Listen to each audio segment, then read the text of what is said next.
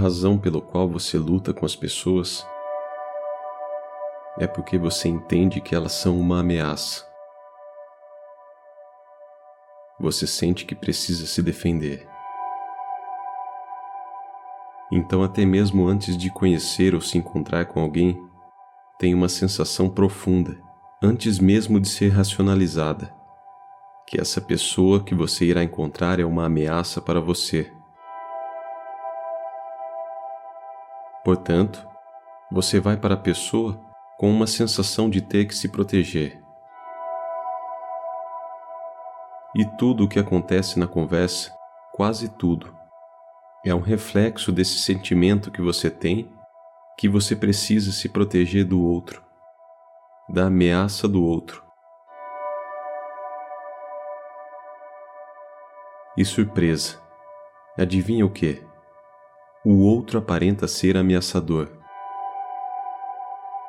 Não porque ele é, mas porque você trouxe uma atitude de defesa para a relação e o outro está apenas aparecendo em conformidade com esse sentimento interior.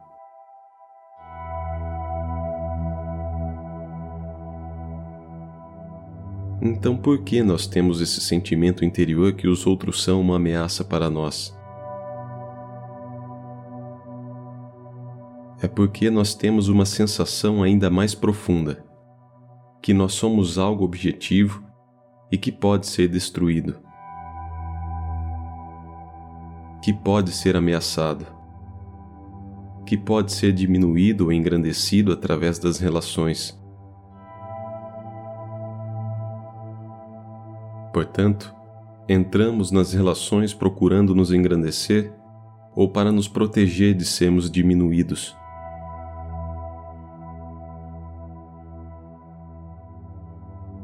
Essa é a causa do conflito nas relações.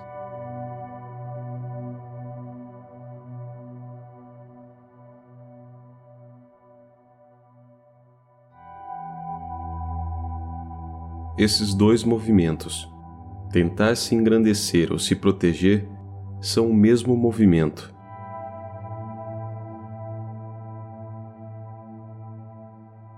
É uma maneira do eu separado, ego, perpetuar a si mesmo.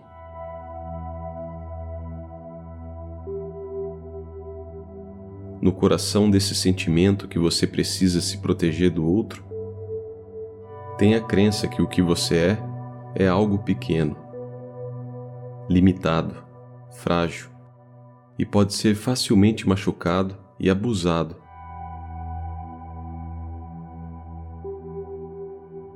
E você não é nenhuma dessas coisas. Como você pode abusar o espaço livre e vazio para machucá-lo? O que o personagem no filme poderia fazer para machucar a tela? Seja o que acontecer no filme, a tela não é afetada.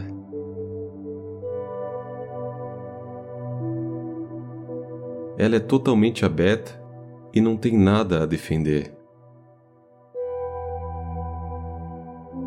Apenas um objeto pode ser afetado e pode ser defendido ou engrandecido. Então, esse conflito que nós temos nas relações não tem nada a ver com a outra pessoa, e sim com essa sensação profunda no seu ser.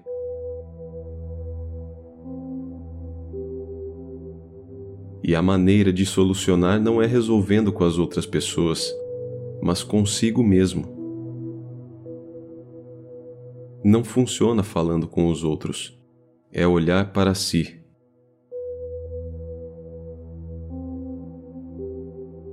Até que esse ser seja visto como sem existência, os conflitos vão continuar. Tanto em nós mesmos, em nossos relacionamentos e em toda a nossa comunidade. A resposta para isso é o amor. Não como um sentimento que vem de uma pessoa para outra, o amor é a dissolução do senso de eu e outro. então absolutamente amor é a resposta. É outro nome comum para a não dualidade. O que eu estou descrevendo racionalmente é vivido em nossa experiência como amor. E também experienciado como paz e felicidade.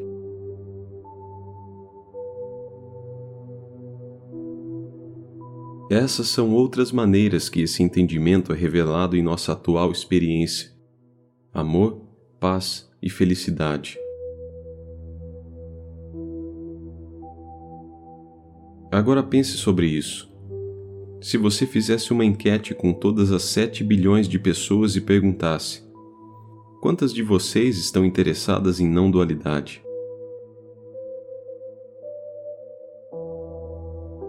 menos de 1% diria que sim.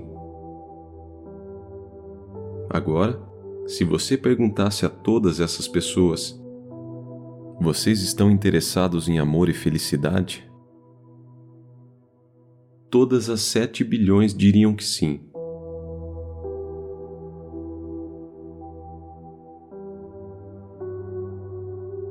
O que é essa experiência que nós chamamos de amor que todos buscam? é a dissolução do sentimento de que somos um fragmento, que somos incompletos, de que algo nos falta, precisando de algo, de outro ou de um objeto do mundo. De fato, se investirmos nossa felicidade em uma pessoa ou coisa, em algum momento enfrentaremos um sentimento de desapontamento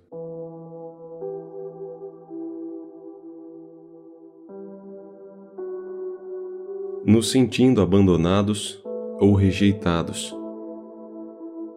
É inevitável. Tem que ser assim.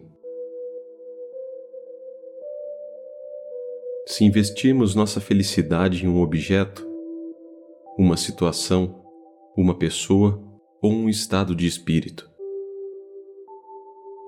Porque todas as situações, objetos e pessoas são intermitentes mais cedo ou mais tarde, seremos abandonados. É uma lei. Não pode ser de outra forma.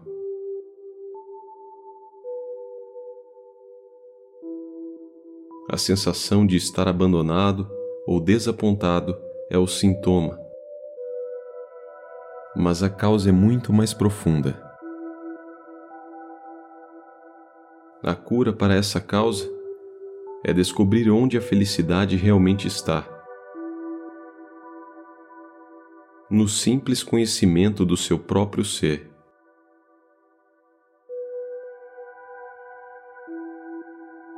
Depois de descobrir isso, você nunca mais investirá sua felicidade em algo ou em alguém temos que enfrentar claramente o fato de que a felicidade nunca pode ser derivada de um objeto ou de uma pessoa.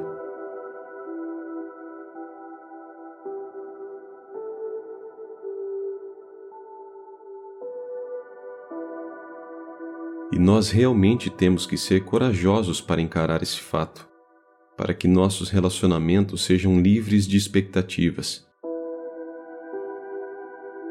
livres de exigências e do medo da perda. Explore a sensação de que sua felicidade não depende de nada nem de ninguém. Vá para a sua experiência, até que compreenda realmente que você é esse espaço aberto onde todas as experiências acontecem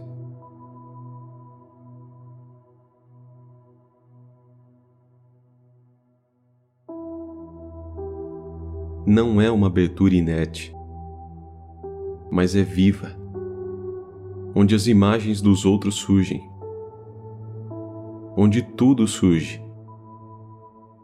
É o espaço onde tudo acontece, não tem preferências. Agenda não ganha nada e nem pede nada com as relações. Encontre isso, sinta e viva nisso. Você é este espaço consciente onde todas suas ideias, imagens, pensamentos aparecem. Mas você não é o conteúdo. Você é a consciência, o espaço. Dê atenção para isso. Conhecer a si mesmo como isso, não de uma forma falsa ou intelectual, mas de forma concreta, sentir e ter certeza. Eu sou isso que experiencia as experiências mas que não é afetado por elas, que percebe os pensamentos, mas não é afetado por eles. Eu sou apenas esse conhecer.